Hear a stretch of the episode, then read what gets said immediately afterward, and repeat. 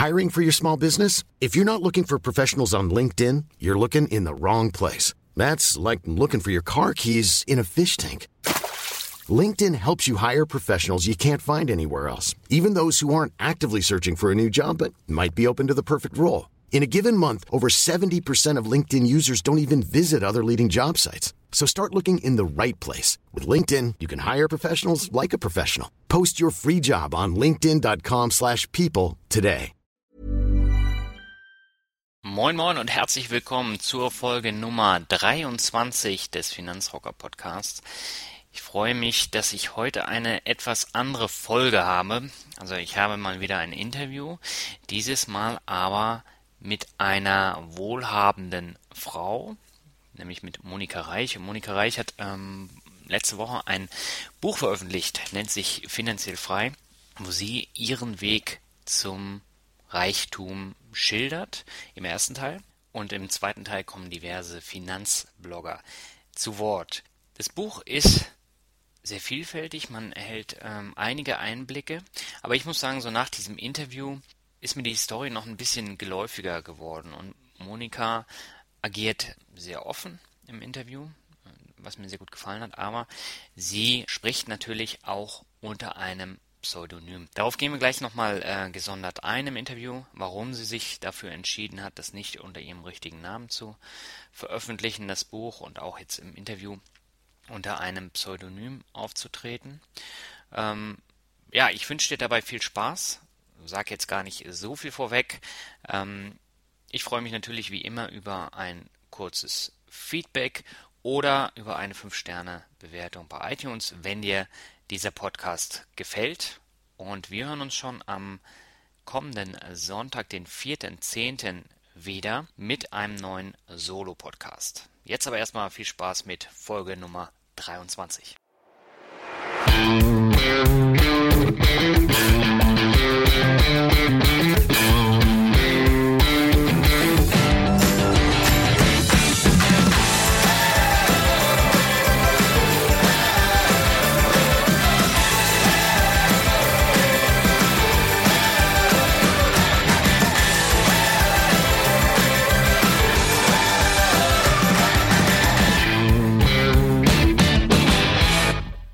Habe heute Monika Reich zu Gast, die gerade ihr Buch über ihre finanzielle Freiheit veröffentlicht hat. Neben ihrer eigenen Erfolgsgeschichte lässt sie im zweiten Teil ihres Buches Finanzblogger zu Wort kommen, unter anderem auch mich. Und das bedeutet, wir haben heute einige Themen, über die wir sprechen können und ich freue mich wirklich, dass Monika heute in dem Podcast zu Gast ist. Herzlich willkommen, Monika, beim Finanzrocker Podcast. Schön, dass du hier bist. Danke und hallo. Vielleicht magst du dich ganz kurz den Hörern mal vorstellen. Ja, mein Name ist Monika Reich, ich bin 47 Jahre alt, ähm, lebe in Berlin, arbeite als Beraterin ähm, und eben zunehmend als Autorin und ähm, bin verheiratet. Sehr spannend. Bevor wir auf dein Buch zu sprechen kommen, habe ich eine Frage, die mir gleich in den Kopf geschossen ist, nachdem ich dein Buch gelesen habe. Ähm, ich habe ja schon vor einiger Zeit das, äh, deinen Teil des Buches gelesen und ähm, so nach dem Ende habe ich mich gefragt, warum schreibst du das Buch unter einem Pseudonym? Ähm, das hat mehrere Gründe. Ich glaube, der Hauptgrund ist, dass ich erst mit dem Buch mich langsam überhaupt mit der selber der Realität gestellt habe, dass ich, dass ich finanziell frei bin oder dass ich ziemlich reich bin. Mhm. Ähm, und das bei mir erst ankommen musste. Und dann kommt aber auch dazu, dass beispielsweise gerade die Verwandtschaft meines Mannes, wo wenig Geld ist, mhm. darüber so gar nichts weiß und ich da auch nicht irgendwie in Diskussionen kommen möchte. Ich glaube, das hattest du auch im Buch geschrieben äh, mit deinem Mann, ähm, dass er auch persönlich nicht so viel Geld hat. Genau. Und ähm, dass das Verhältnis da dann äh, eben auch ein anderes ist, wo du dich dann auch annähern musstest, ne? Genau, genau. Also mein Mann kommt aus einem gänzlich anderen Milieu mhm. und, äh, und das ähm, war am Anfang auch nicht ganz einfach, das ähm, zusammenzubringen. Das hat aber gut geklappt. Wir sind sehr glücklich miteinander. Mhm. Aber ähm, ich möchte da keine ähm, so, also ich, ich möchte einfach nicht, dass es dazu sehr irgendwelche Neiddiskussionen geben könnte. Was mhm. sein kann, dass das gar nicht ist. Also vielleicht ist das alles auch nur Kopfkino. Mhm. Ja, ich kenne das ja von, von meinem Blog auch. Also für mich war da ja auch eine gewisse Hürde, da jetzt ähm, persönliche Sachen in den Blog zu schreiben. Aber letztendlich war ja mein Ziel, durch meine eigenen Fehler dann andere ähm, darauf aufmerksam zu machen, worauf sie bei der Geldanlage achten. Und ähm, bei dir ist es ja eben, dass du darauf aufmerksam machen willst, wie einfach jetzt mal äh, so ein bisschen schnippisch gesagt, wie einfach man ähm, ein Vermögen aufbauen kann, wenn man dahinter steckt. Ne? Ja. Ja, das ist schon richtig. Und vielleicht ist es auch tatsächlich ein Faktor von Zeit. Mhm. Also ähm, ich habe mich neulich mit Fräulein Zaster getroffen. Mhm. Und, äh, und da war es dann schon so, also wir waren richtig Kaffee trinken, ja. dass äh, sie auch berichtete, dass sie auch Zeit brauchte, um sich zu nähern der Tatsache, dass man sich auch als Person stellt. Also vielleicht komme ich da auch noch hin. Es ist ja erst mein erstes Buch. Ja, die Diskussion, die hatte ich mit der Alexandra von Sauerkraut und Zaster auch. Und äh, sie hatte jetzt, glaube ich, vor zwei Wochen hat sie dann auch ähm, persönliche Bilder von sich äh, eingefügt. Mhm. Und es war für sie natürlich auch ein, ein weiter Sprung, aber letztendlich kam der sehr, sehr gut an. Genau, so. Da kann sein, dass ich auch irgendwann springe. Ja, da sind wir mal gespannt. ähm, bist du denn der Meinung, dass in Deutschland tatsächlich eine Neidgesellschaft herrscht, also wenn man das jetzt mit den USA vergleicht, äh, die sind ja wesentlich offener als, als hier in Deutschland. Ne? Ich, ich weiß gar nicht, ob das Neid ist, aber es ist bestimmt eine Schweigegesellschaft. Also wir reden einfach wenig über Geld mhm. und äh, dieses wenig über Geld reden bringt natürlich dann Menschen, die, also oder wenn wir über Geld reden, dann haben wir keins. Mhm. So, also wir jammern in der Regel, dass wir kein Geld haben. Und wenn man sich aus diesem, aus diesem gängigen Bild rausbegibt, dann steht man plötzlich so alleine da. Mhm. Ich weiß gar nicht, ob es einem so richtig geneidet wird. Ich bin auch, ich würde auch sagen, auch in Amerika wird einem, also wird Reichtum durchaus geneidet, aber immerhin wird darüber gesprochen. Ja. Ja, das Verhältnis ähm, zum über Geld sprechen ist ein komplett genau. anderes als hier. Genau. genau. Ja, das merkt man immer wieder. Das war für mich auch unter anderem ein Grund, warum ich gesagt habe, ähm, ich bin gern bei deinem Buch mit dabei, weil letztendlich möchte ich ja eben auch auf die Geldanlage aufmerksam machen, dass die Leute sich halt mehr damit beschäftigen. Und ähm, von daher hat dein Buch da ja auch eine gewisse Vorbildfunktion. Das war auch das Ziel. Also ich habe mich vorher, weil ich durch einen Wohnungsverkauf plötzlich in der Situation war, dass ich Geld anders anlegen musste als in Immobilien mhm. ähm, und dann halt ganz viele Blogs von euch Bloggern allen gelesen habe, um schlau zu werden. Ja. Und dann ist mir irgendwie aufgegangen, die meisten, die da drin schreiben oder die auch dann Kommentare erwähnen, da ist schon 10.000 Euro auf der hohen Kante viele. Und die sind noch weit auf dem Weg. Und dann habe ich gedacht, vielleicht ist es was Besonderes, dass man das geschafft hat und vielleicht kann man das aufschreiben. Hm. Definitiv. Als ich dein Buch gelesen habe, hatte ich eigentlich die ganze Zeit das Gefühl, dass du relativ überrascht warst von dem vielen Geld, was auf einmal auf dem Konto war. Hattest du nicht von Anfang an das Ziel, finanziell frei zu werden? Ähm, ich hatte das Ziel, die Welt besser zu machen, damals mit meinen 18 Jahren und habe äh, damals ehrenamtlich viel in irgendwelchen Jugendverbänden gearbeitet. Yeah. Und das wollte ich auch, ich habe irgendwie gedacht, dieses mit dem Berufsleben und alles, was es so potenziell an Berufen gab, fand ich alles unspannend. Mhm. Und das wollte ich gerne machen, also auch sozusagen in voller Zeit und nicht nur am Abend. Ja. Und dann habe ich halt ausgerechnet, wie viel Geld ich brauche, um von den Zinsen leben zu können, damals noch mit sechs Prozent, mhm. ähm, auf Tagesgeld, also auch gar nicht irgendwelche fancy Anlagesachen, sondern einfach nur Tagesgeldkonto, um mir diese Möglichkeit zu ermöglichen. Ja. Und das habe ich dann auch irgendwie danach eher wieder fast vergessen. Also ich habe da nicht nicht so richtig ernsthaft dran geglaubt, aber ich würde schon sagen, ich habe so ein bisschen eine Vorstellung, dass das, eine, dass das im Grunde eine tolle Idee ist, mhm. schon beibehalten. Und als es dann aber so langsam Realität wurde, da habe ich nur gestaunt. Das kommt auch so rüber. Also auch die E-Mail, die du äh, an mich und an die anderen Blogger geschrieben hast, da war das so, äh, huch, auf einmal habe ich Geld und äh, eigentlich ist es gar nicht so schwer, das, das Vermögen aufzubauen. War das für dich dann auch äh, so der Grund, dann dieses Buch letztendlich zu schreiben und dann auch schnell umzusetzen? Das Buch hatte so ein bisschen Therapiecharakter für mich. Okay. Es war tatsächlich so, dass ich so am Anfang gedacht habe, wie, wie war das eigentlich noch alles? Und gerade so die frühen Schritte, also dass ich dann, ich nicht irgendwie in der Kneipe gekellnert habe, sondern als Studentenjob in der Stiftung verkauft, mein Wissen verkauft habe für relativ viel Geld für damalige Verhältnisse. Und die mich auch über lange Zeit haben die jeden Monat anstandslos 500 Euro überwiesen. Äh, das war irgend, also das waren so, so kleine Coups, die, äh, die mir dann erst so aufgefallen sind, wie die sich zusammensortiert haben. Mhm. So, und ausschlaggebend war tatsächlich ein Finanzberater, mit den ich an sich schätze, den mag ich. Ich kenne den eher von der Nachhaltigkeitsberatung, weil der nachhaltige Geldanlagen berät und er hat gesagt, ich würde dich gern treffen mhm.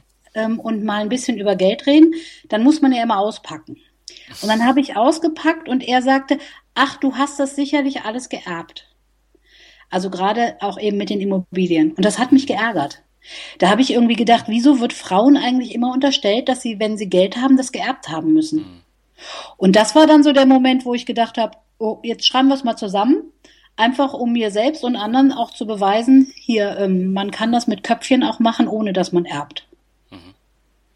War das denn ein Honorarberater oder ein Bankberater? Äh, das war weder noch, wir haben getauscht. Mhm. Aber wenn, wäre es ein Honorar gewesen. Ah, okay.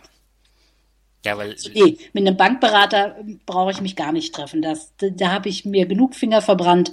Das ist durch, das Thema.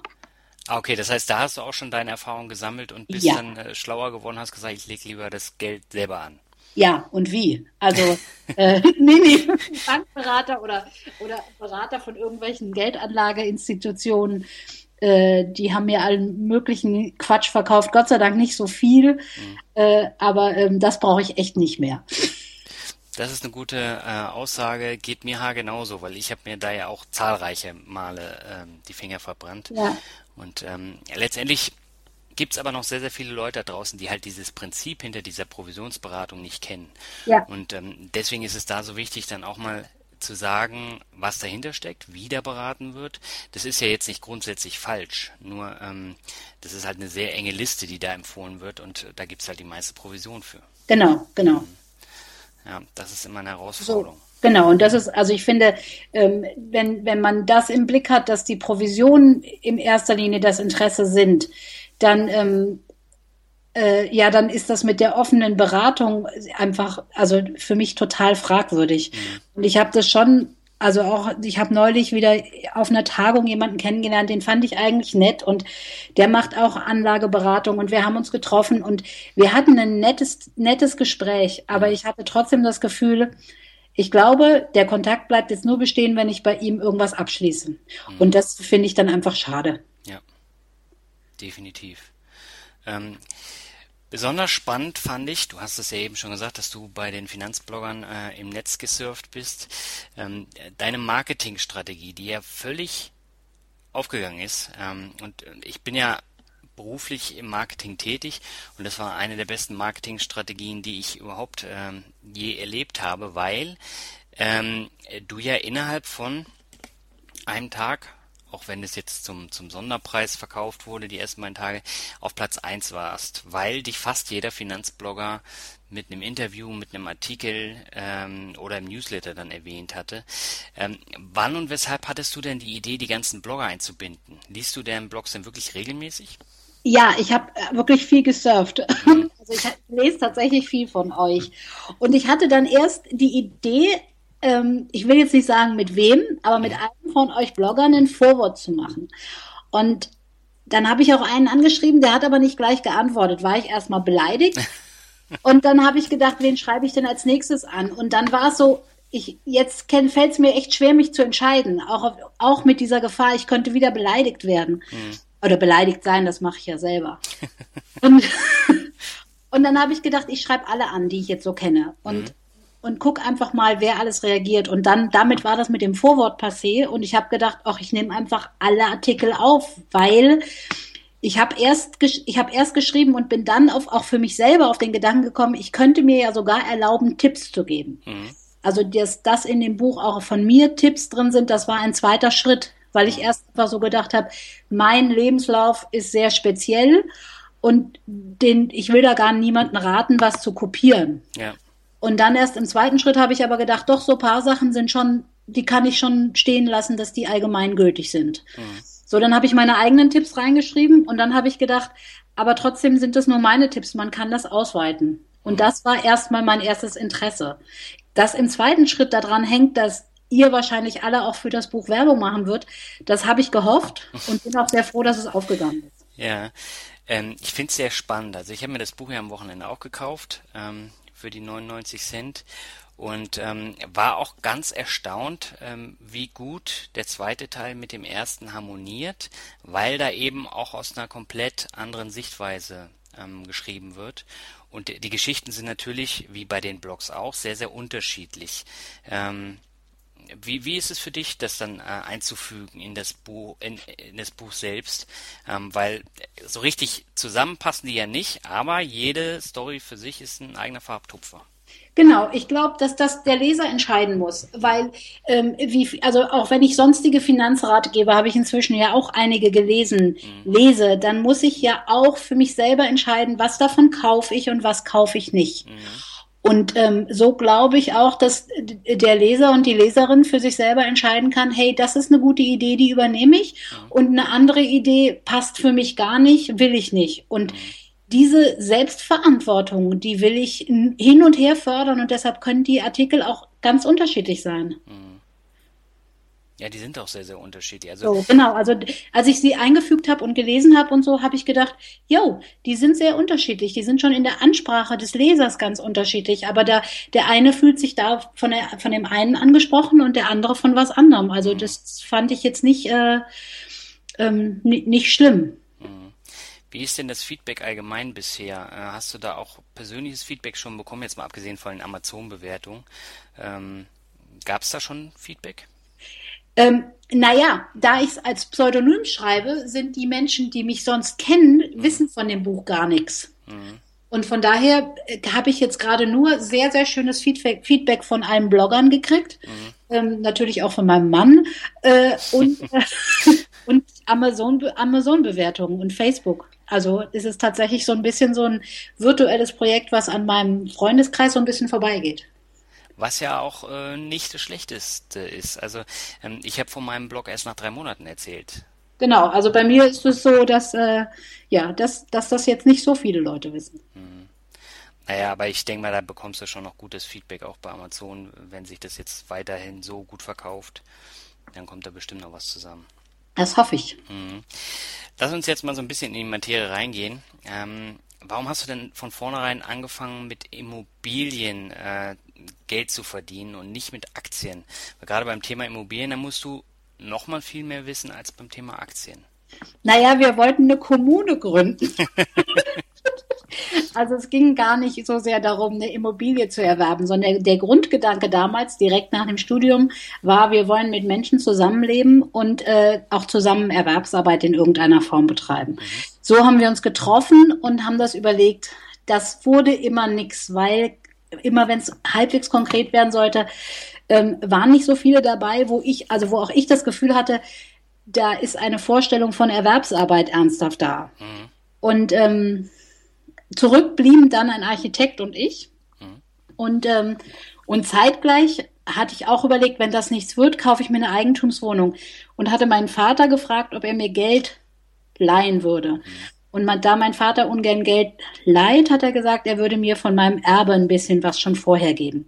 Jetzt hatte ich die Situation, dass ich Eigenkapital hatte, so ein bisschen, ja. und der Architekt gerne was kaufen wollte. Und der Architekt wiederum hatte kein Eigenkapital. Also hat er mich nicht von der Angel gelassen mit meinen 28 Jahren und hat mir laufend Mietshäuser präsentiert. Und ich habe, was die Lage angeht, immer irgendwie es noch höher geschraubt.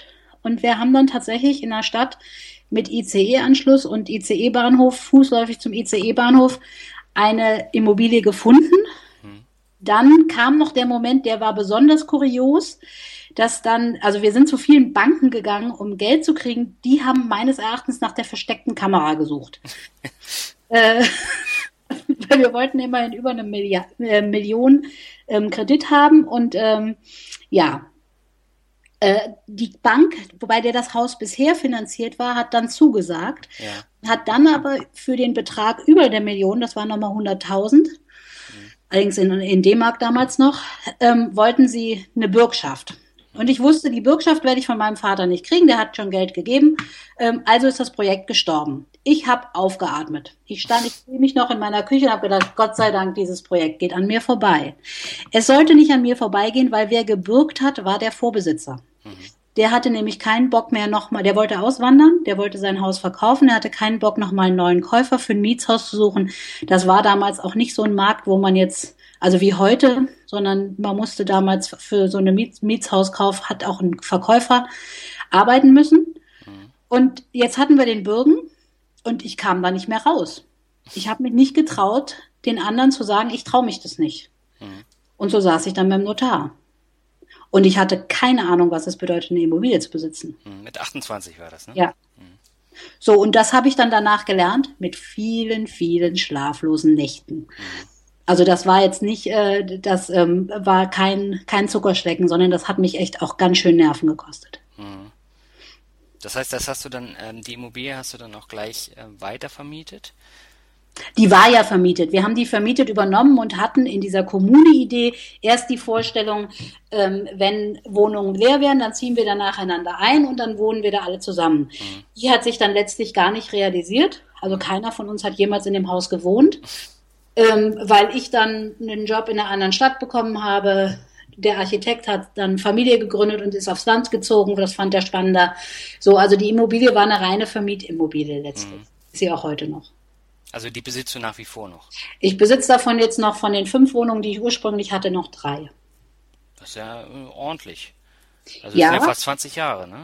Ja, genau. Mhm. Und die, also gerade in den letzten wenigen, also jetzt die letzten wenigen Jahre, hat die auch nochmal, das habe ich jetzt mitgekriegt, weil ich eine Wohnung verkauft habe, eine Wertsteigerung hingelegt. Da war ich jetzt dann doch baff erstaunt, dass die Maklerin den Preis aufgerufen hat, wo ich erst dachte, die ist verrückt. Und drei Wochen später hatte die dafür einen Käufer. Ja. So, also das ist tatsächlich jetzt so, ähm, weil die Immobilienpreise dermaßen angezogen haben. Ja, also jetzt nicht nur in den Großstädten, sondern halt auch in kleineren Städten, genau. wie jetzt hier auch in Lübeck, da merkt man das ja auch. So. Genau. Und dadurch ist, hat sich da, dadurch hat sich natürlich auch nochmal so mein Gefühl für Reichtum verändert. Das liegt einfach daran, dass plötzlich sozusagen meine Excel-Tabelle ein bisschen in die Höhe geschossen ist. Hm. Hast du denn äh, daraufhin noch weitere Wohnungen gekauft?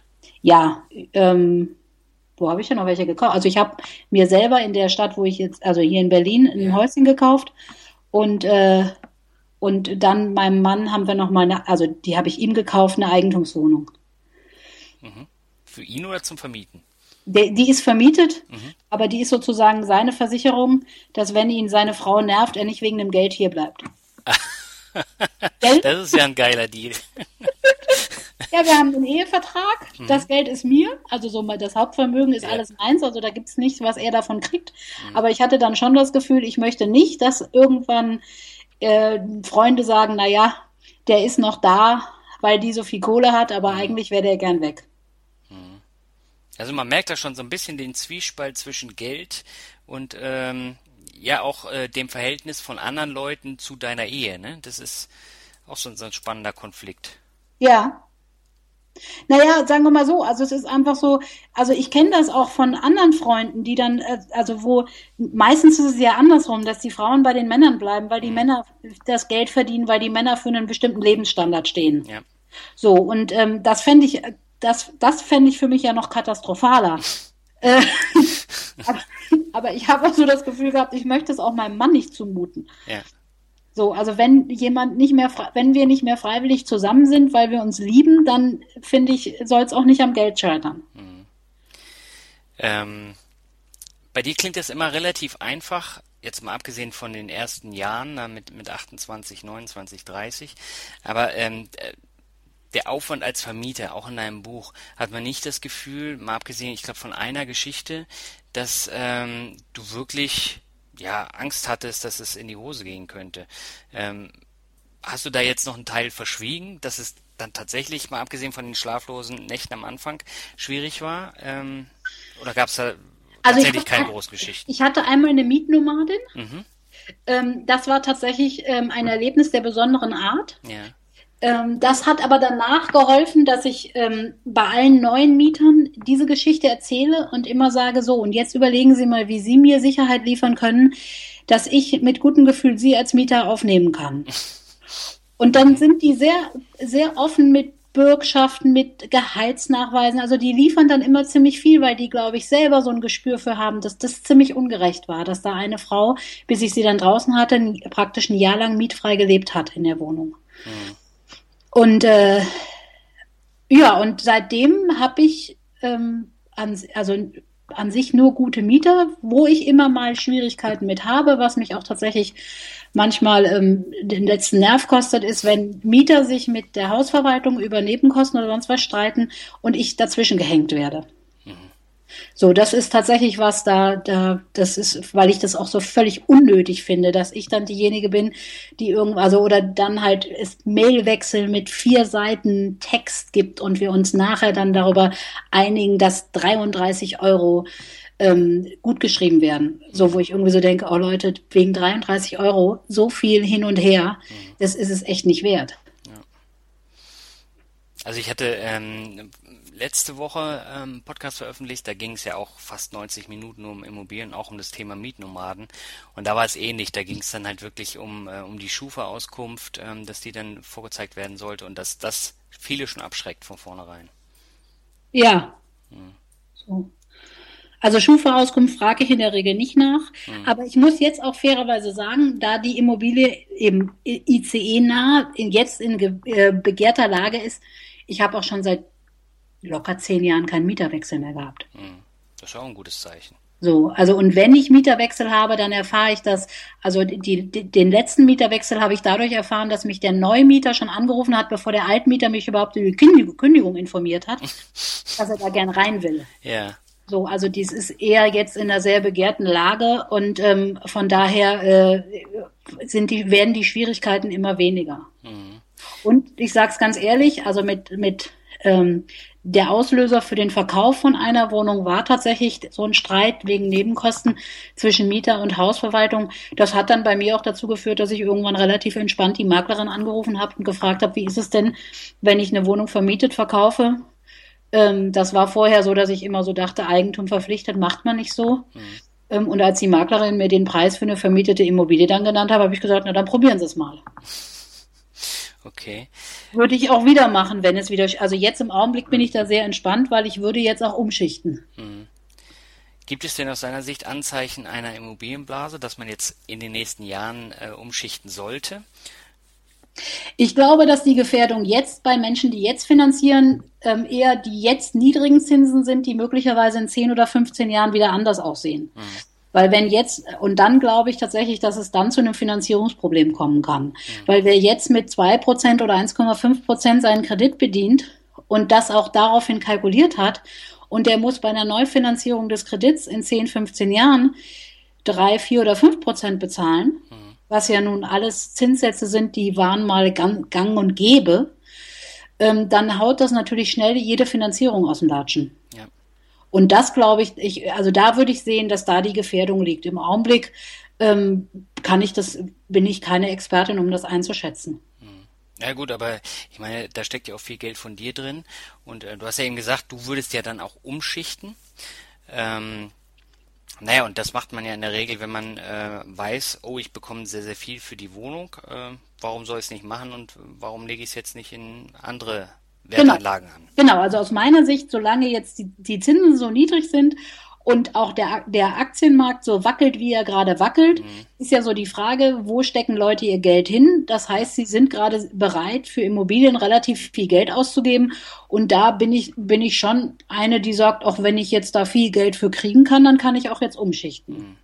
Zumal ich nicht, also das ist was, was ich immer sehr komisch finde, wenn so den Ratschlag gibt, dass man bis ungefähr 60 sein Geld in Aktien haben soll und dann in Immobilien anlegen soll. Mhm. Ich finde, Immobilien sind, weil man mit Menschen zu tun hat und weil man schon sehr aufmerksam sein muss und verhandeln muss, ähm, nichts für die Altersvorsorge. Ja, ja da bin also, ich bei dir auch einer Meinung. So, also ich, äh, also wenn ich in Rente gehe, möchte ich eigentlich nur noch selbstgenutzte Immobilien abbezahlt haben, aber nicht mehr irgendwie Vermieterin sein müssen. Hm. Wie siehst du denn das Problem mit der Mietpreisbremse? Ist es für Vermieter ein Problem oder ist es ein Vorteil?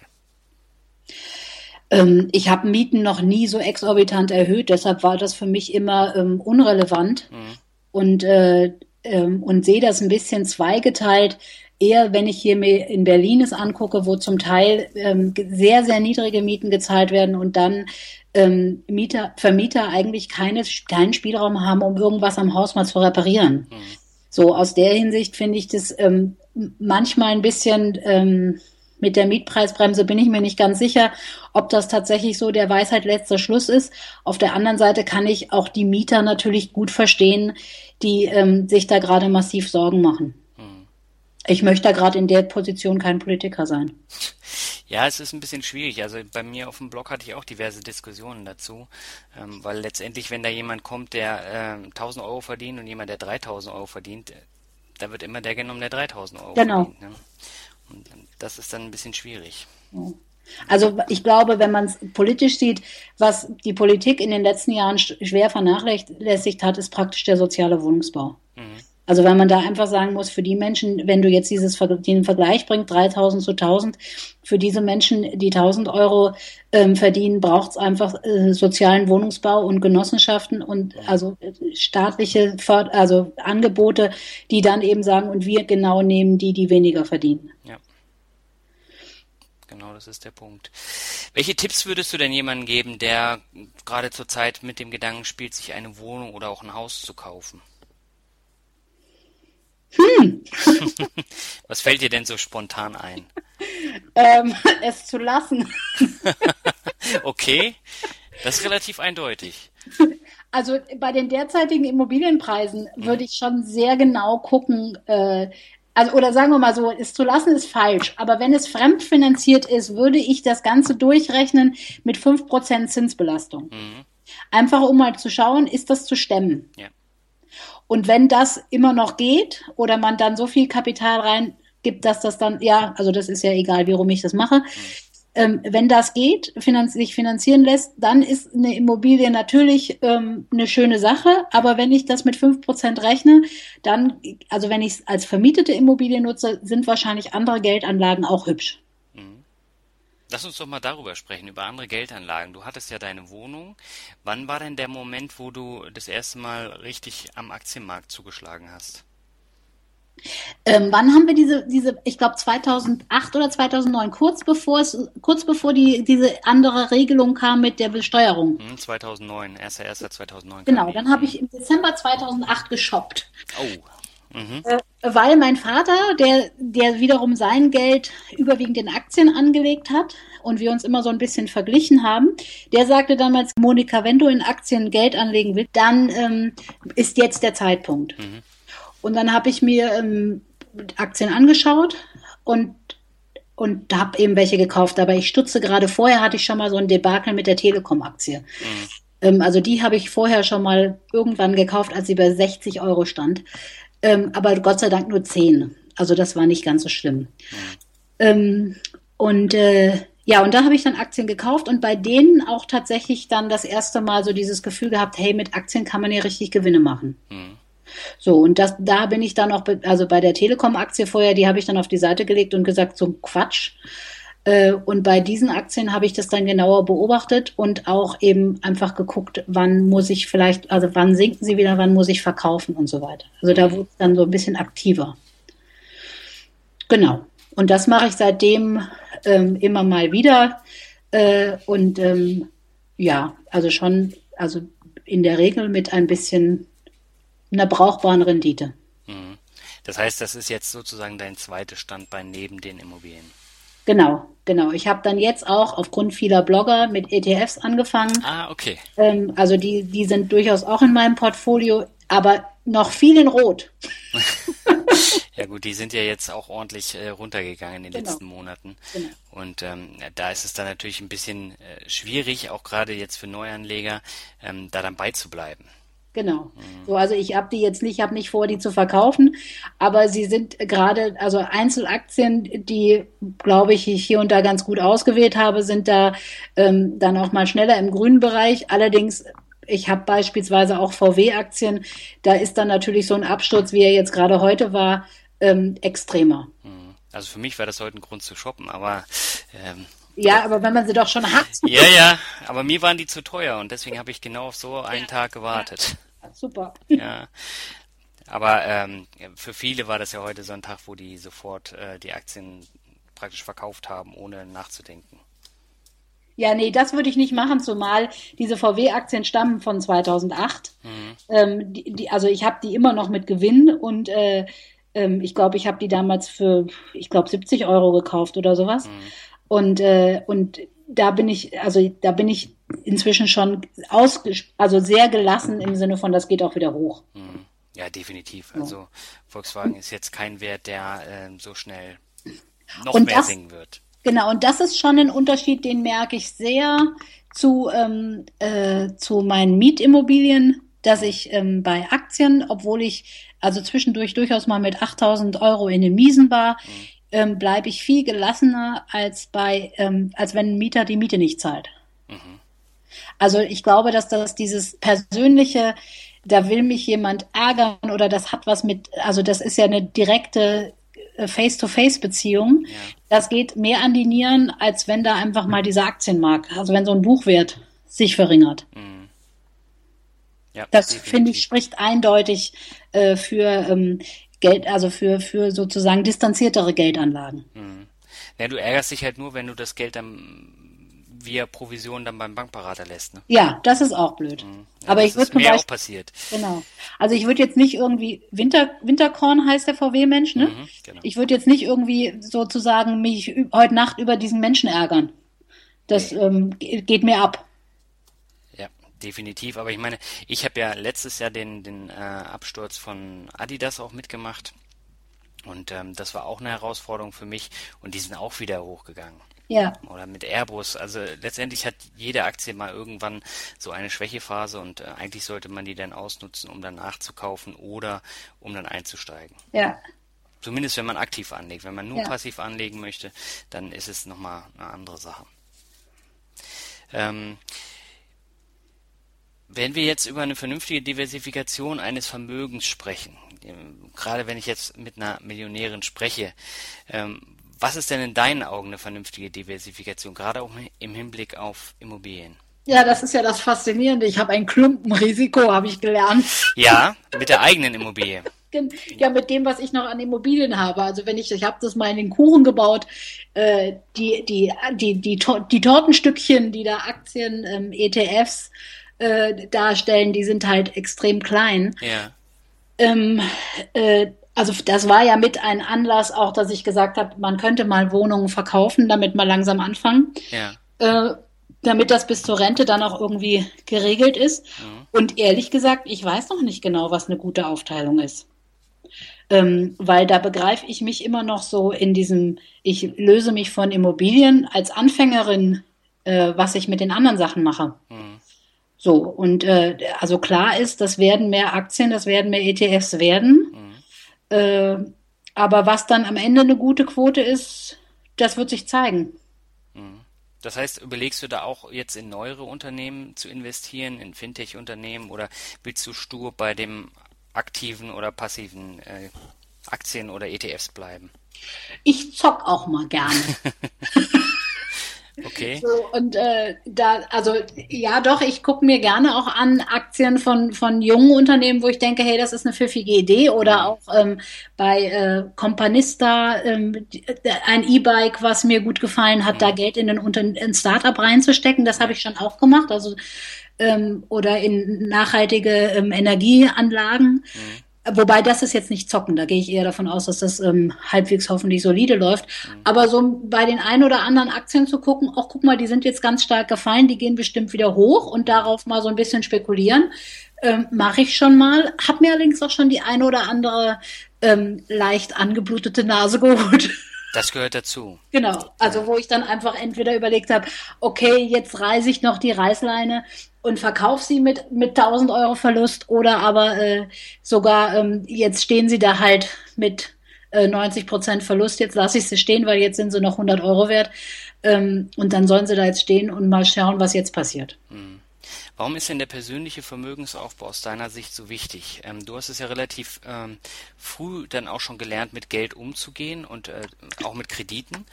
Ähm, was würdest du sagen, warum ist es wichtig und ähm, wie sollte man da rangehen an dieses Thema? Ähm, ich glaube, der ist, also der, der, der äh, Vermögensaufbau ist für mich zentral, weil er mich ähm, unabhängig macht von diesem Erwerbsleben im Sinne von, du musst jetzt irgendeiner Tätigkeit nachgehen, weil du Geld verdienen musst. Mhm. Sondern es gibt mir die Freiheit zu schauen, auf die oder jene Tätigkeit, auf diesen oder jenen Auftrag habe ich Lust, den mache ich gerne, den mache ich gut. Ähm, aber wenn ich keinen Bock habe, dann auch zu sagen, nee, das interessiert mich gerade nicht. Und diese Freiheit, das ist für mich der Hauptgrund, ähm, Vermögen aufzubauen. Ja. Das heißt, äh, dieses Leben führst du ja jetzt schon als Beraterin. Genau. Ähm, wie kann man sich das vorstellen? Was berätst du konkret? Ähm, ich berate ähm, Unternehmen im Bereich von Nachhaltigkeit. Mhm. Und ähm, da gibt es halt Unternehmen, mit denen will man gerne arbeiten und andere, wo man eher sagt, ach nö, lassen wir mal. Mhm. So, und ähm, diese Freiheit da zu sagen, lass ich mal, die finde ich großen Luxus. Mhm. Definitiv, ist es auch. Und äh, dafür hast du dann auch mehr Zeit für Spielereien an der Börse. Ich habe, genau, ich oder Bücher schreiben oder was auch immer. oder Blogs lesen. Genau, es bleibt ja. einfach Zeit für andere Dinge. Ja. Und ähm, ich finde, also ich glaube, diese zeitliche Freiheit, also Zeitsouveränität ist mir da fast wichtiger als Geld haben und aber mit Geld kann man sich die gut kaufen definitiv. Ähm, das klingt sehr spannend. Wir sind jetzt eigentlich auch schon ähm, durch mit den regulären Fragen. Und das bedeutet, dass ich ganz gern mit dir das Finanzrocker Word Shuffle spielen Der Adrenalinspiegel steigt. Was passiert jetzt? das heißt, ich ähm, nenne dir ein paar Begriffe ja. und du äh, sagst dir einfach, was dir dazu einfällt. Das kann kurz sein, kann aber auch länger sein, wie du möchtest. Ja. Beginnen möchte ich ganz einfach mit Berlin coole Stadt, wo aber mittlerweile einfach viele Touristen sind und es manchmal ganz schön voll ist. Mhm. Ja gut, das ist in Hamburg auch so, aber ich war ehrlich gesagt froh, als ich dann aus Berlin raus konnte. Ja, das kann ich verstehen. Ja, also 18 Jahre haben mir gereicht. Ja, hm, ja, der Gedanke ist hier auch manchmal. okay. Der zweite Begriff, Yoga. Tolle Entspannungsmethode. Mhm. Ähm, mit der man ganz viel ähm, Gedanken loslassen kann und ganz viel ähm, für sich selber wieder klären kann. Also ich finde fast Yoga für den Geist wertvoller als für den Körper, aber für den Körper ist es auch toll. Hm, du erwähnst es, glaube ich, auch einige Male im Buch, ne? Ja. Hm. Das heißt, es ist dir persönlich auch zum persönlichen Ausgleich sehr wichtig. Mhm, genau. Hm. Neid ist der nächste ähm, dummes Gefühl, was äh, insbesondere von der Person, die neidet, ganz viel Lebensqualität nimmt. Mhm. Und ich finde, wir sollten es einfach zunehmend lassen, uns überhaupt zu vergleichen. Die, die, die Vorform des Neids. Ja. Ist immer ziemlich schwierig, ne? Ja, aber also ich habe lange Frauen beneidet, die Locken haben, weil ich keine habe. Ich lasse das jetzt. Ich habe auch mal Dauerwelle, um das zu lösen, aber das ist auch nicht gut. Ich lasse es einfach. Das ist ja auch ein schöner Vergleich. ähm, singen ist der nächste Begriff. Ah, schöne Tätigkeit. Das ja. machst du auch, ne? Ja, genau. Mhm. Ja, das ist ein ähm, sehr schöner Ausgleich, schöne, schönes, schönes, also gerade wenn man im, im gemeinschaftlich singt, schönes Teamwork, wenn es klappt, klingt es einfach toll. Mhm. Geld ist der nächste Begriff. Ähm, ja, habe ich eben schon mal gesagt, für mich ein Mittel, um sich ähm, in bestimmten Formen Freiheit zu erkaufen und definitiv kein Statussymbol. Mhm. Und Erfolg? Ist das zu erreichen, was man sich vorgenommen hat. Okay. Der letzte Begriff, der ist äh, relativ offen. Ähm, da bin ich auch sehr gespannt, was du dazu sagst. Das ist nämlich Zukunft. Ähm, ist das, was kommt und wir nicht wissen, ähm, was kommt, aber wir uns dennoch sehr stark wünschen dürfen, was kommen soll.